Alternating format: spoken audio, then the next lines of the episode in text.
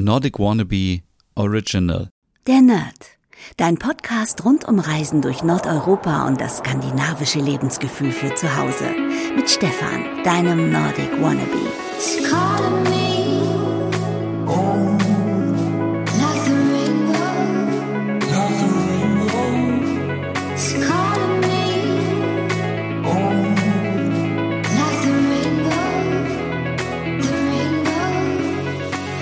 Hey und herzlich willkommen zu einer neuen Ausgabe der Nerd, dein Scandi-Podcast rund um Reisen durch Nordeuropa und für das skandinavische Lebensgefühl zu Hause. Mein Name ist Stefan und ihr habt es vielleicht eben schon gehört.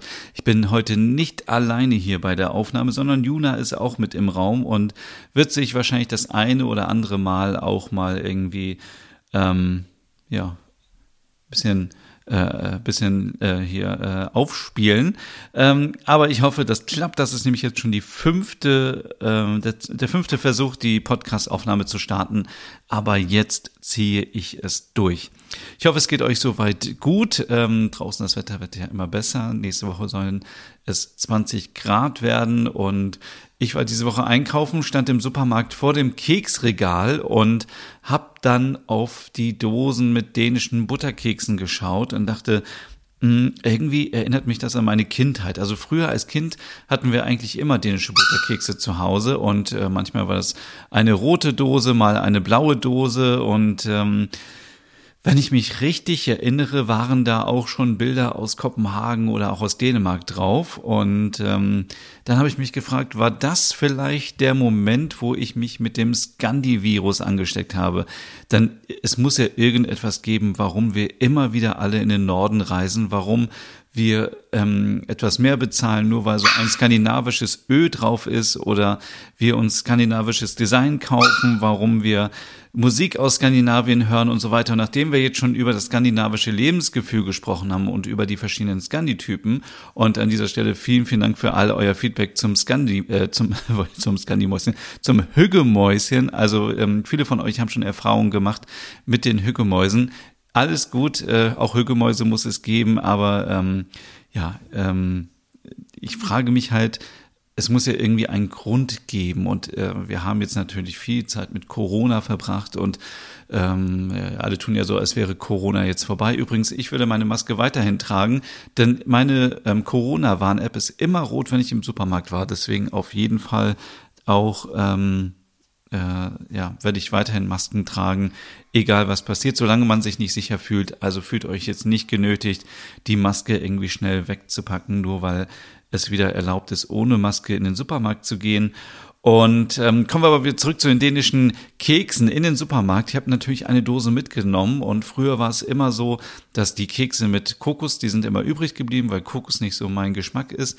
Aber die Kekse mit dem Hagelzucker, die waren immer schnell weg. Also diese quadratischen äh, oder rechteckigen Kekse und die mit den Brezeln, die waren sehr schnell weg. Und ähm, ja, ist das vielleicht der Moment gewesen, wo ich mich mit dem Scandi-Virus angesteckt habe. Ja, ähm,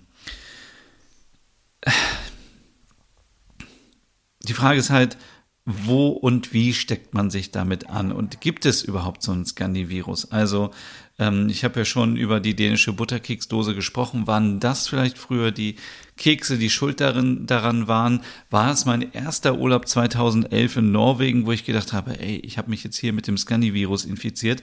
Oder war es das erste Mal, als ich mit Scandi-Marken Kontakt hatte?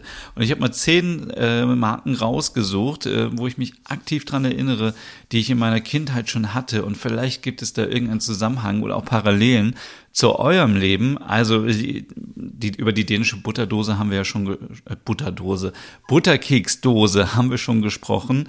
Und ähm, habt ihr auch diese Erfahrung gemacht eigentlich, dass ihr vielleicht mal zu Besuch wart bei Oma und Opa oder bei der Onk bei, beim Onkel und bei der Tante und ihr habt dann diese Dose aufgemacht und ihr dachtet, ah, da sind Kekse drin und dann war da vielleicht nur irgendwie so Nähzeug drin oder so Kleinkram oder Sachen, die man nicht mehr braucht. Ja, diese Erfahrung habe ich auch ganz oft gemacht. Ähm, diese Dosen übrigens, die kann man super aufbewahren, also nicht wegschmeißen, sondern direkt äh, aufbewahren, wenn man selber Kekse backt in der Weihnachtszeit. Ähm, ich habe da schon einige Dosen in meinem Keller mittlerweile und vielleicht, waren es die Kekse, vielleicht war es aber auch Lego, denn ich habe wie viele andere Kinder natürlich schon mit Lego gespielt als kleines Kind. Ich habe ganz viel Lego gehabt, ich habe Piratenschiffe gehabt, Raumschiffe, Züge, Städte, ich habe alles gebaut. Und ich erinnere mich noch dran, so früher im Supermarkt, da gab es noch, da war ja Lego noch bezahlbar, gab es so kleine Lego-Kartons immer im kleinen Auto drin oder so, da konnte ich natürlich nicht einfach so dran vorbei gehen. Und seitdem habe ich natürlich auch eine große Liebe zu Lego. Kann es vielleicht sein, dass wir so eine positive Verknüpfung haben zum Lego, dass wir denken, okay, Dänemark, Lego, alles ist toll, Hücke und so weiter. Man weiß es nicht. Dann dachte ich, okay, vielleicht liegt es an Ikea. Dann habe ich die ganze Zeit überlegt und dachte, hm, ich kann mich eigentlich nicht da irgendwie zurückerinnern, dass ich mal bei Ikea war, irgendwie als Kind.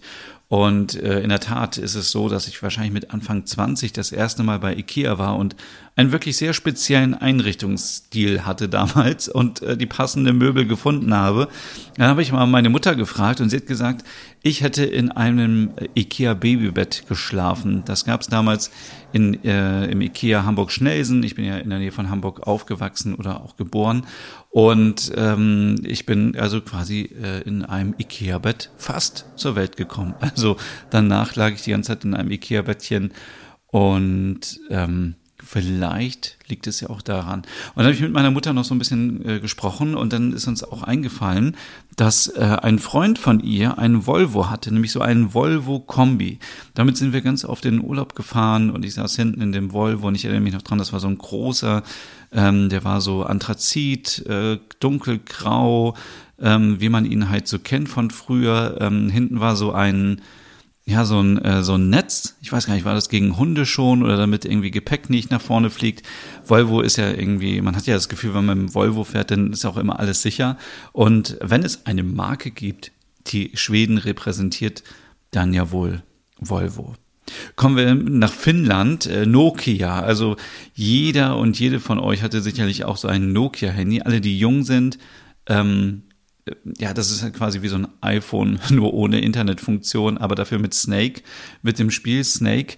Ähm, ich habe mit 18, glaube ich, mit 18 oder 19 mein erstes eigenes Handy bekommen und das, das war das Nokia 3110 und ähm, ich erinnere mich noch daran, man konnte damals ja wirklich nur SMS schicken und telefonieren mit dem Handy und ähm, man konnte aber die Hülle außen ein bisschen so customizen, wie man es wollte. Und natürlich wollte ich nicht so ein standard schwarzes Handy haben, sondern ich hatte eine coole Hülle mit Spider-Man drauf und dann hatte ich so eine billige Hülle ähm, mit so grün, äh, mit äh, grün, mit blauen Wolken und mit so Blitzen und Gewitter drauf. Also da erinnert ihr euch wahrscheinlich auch noch dran, also die so in meinem Alter sind so 29 plus. Ähm, es gab früher immer so, äh, ich glaube bei mir war es so am Bahnhof oder am Flohmarkt immer so Stände, wo man tausend Millionen Handyhüllen kaufen konnte. Die waren so richtig aus so Billo-Plastik, aber die hat man damals genommen und man fand das richtig cool damals.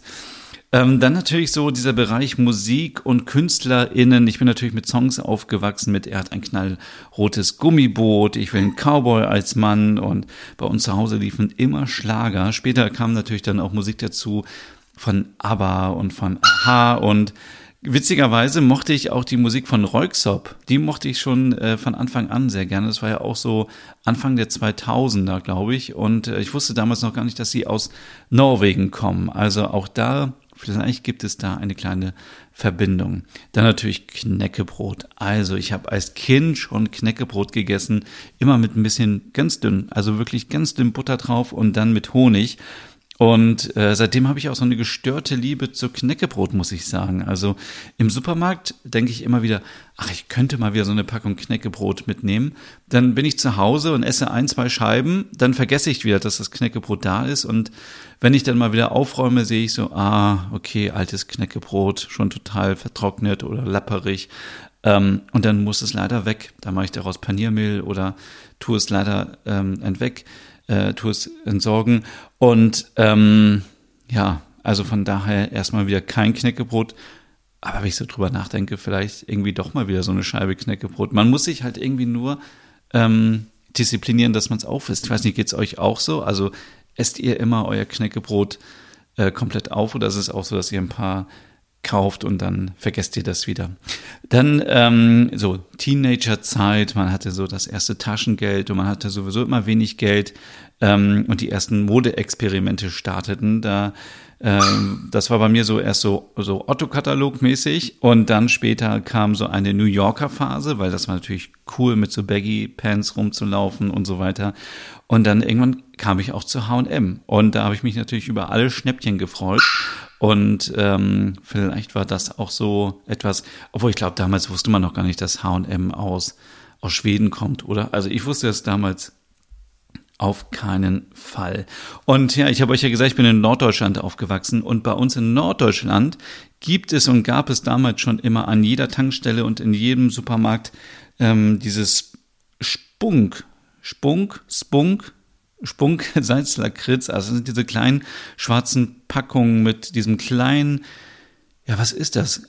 Mit dem Spunk drauf. Ich habe es gelesen, das wurde sogar schon im Astrid Lindgren, äh, Pippi Langstrumpf ähm, ver verarbeitet, dieses Wort, und man hat sich überlegt, was es heißt. Es ist, glaube ich, ein Käfer. Aber ich denke, es ist wie so ein kleines Würmchen, dieses rote Würmchen, was da drauf ist. Ähm, das habe ich als Kind immer gegessen. Ähm, ob es mir geschadet hat, weiß ich nicht. Es ist ja auch Erwachsenen-Lakritz eigentlich. Aber ich habe natürlich nicht so viel davon gegessen. Aber ähm, das ist immer noch so etwas, äh, wo ich mich sehr gerne dran erinnere und manchmal auch noch zugreife, wenn ich das irgendwo sehe. Ähm, man kriegt das, glaube ich, sogar hier in Osnabrück im Supermarkt. Und ähm, vielleicht habe ich mich da mit dem Scandivirus infiziert. Am letzten Punkt, ich habe es eben schon kurz erwähnt, Astrid Lindgren, also mit ihren Geschichten ist sie sicherlich nicht ganz unschuldig. Ich erinnere mich dran, früher im ZDF gab es immer natürlich Pippi Langstrumpf-Filme oder Carlson auf dem Dach, das habe ich total geliebt. Ich wollte auch gerne fliegen können, ich wollte so stark sein wie Pippi und ähm, vielleicht habe ich einfach so oft das gesehen und ähm, so gefühlt, dass ich dachte, okay, jetzt bin ich wirklich Scandi verrückt. Und äh, ein Urlaub in Skandinavien, in Dänemark, in Schweden kann es leider nicht gewesen sein. Ich war als Kind leider gar nicht im Urlaub. Deswegen im Gegensatz zu allen anderen, die äh, im Ferienhaus waren oder die vielleicht mal äh, mit der Fähre irgendwo hingefahren sind, das war bei mir nicht der Fall. Also es muss irgendeiner von den zehn genannten Punkten gewesen sein. Ja, und jetzt natürlich die letzte Frage in dieser Podcast-Folge. Was hilft gegen eine Scandi-Virus-Infektion?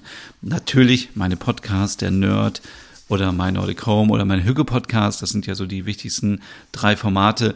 Die helfen euch natürlich immer, wenn ihr Sehnsucht habt, wenn ihr irgendwie Inspiration wollt zum Thema Skandinavien.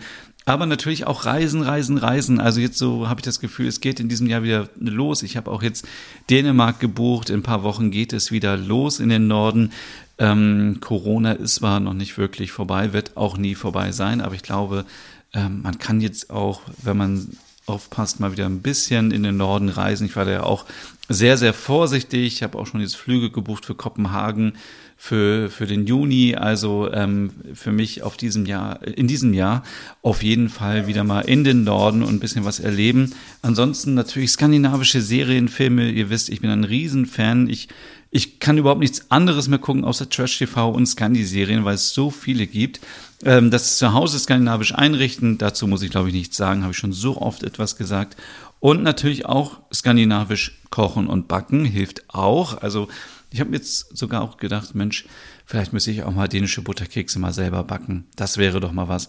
Und natürlich Lakritz essen. Lakritz essen, also hat man immer ein Alibi, wenn man irgendwo ist. Das ist skandinavisch. Sollte man immer, glaube ich, ein bisschen aufpassen. Zu viel Lakritz ist auch nicht gut.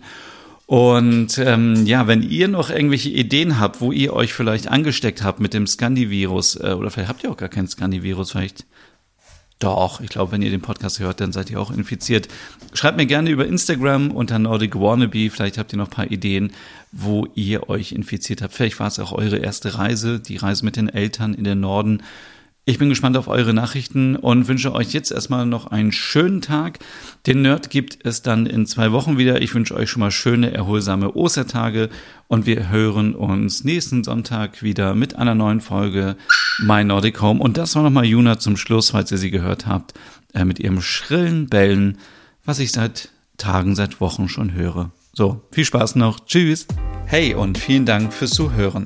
Wenn du noch mehr zu diesem Thema wissen möchtest, dann besuch doch gerne meinen Scandi-Blog unter www.nordicwannabe.com. Und wenn du auch noch einen anderen Podcast von mir hören möchtest, dann findest du die Übersicht auf www.skandinavienpodcast.com. Dort findest du unter anderem meinen Podcast Der Nerd mit Reisen durch Nordeuropa oder wie man sich das skandinavische Lebensgefühl nach Hause holen kann. Oder Nordic Noir, dein Podcast über skandinavische Krimis. Dann gibt's noch meinen Hügge-Podcast über das dänische Lebensgefühl und wie man sich Glück und Gemütlichkeit nach Hause holen kann. Dann Nordic Home mit Tipps und Tricks, wie man sich skandinavisch einrichtet und meinen Logom-Podcast für mehr Balance und Ordnung in deinem Alltag.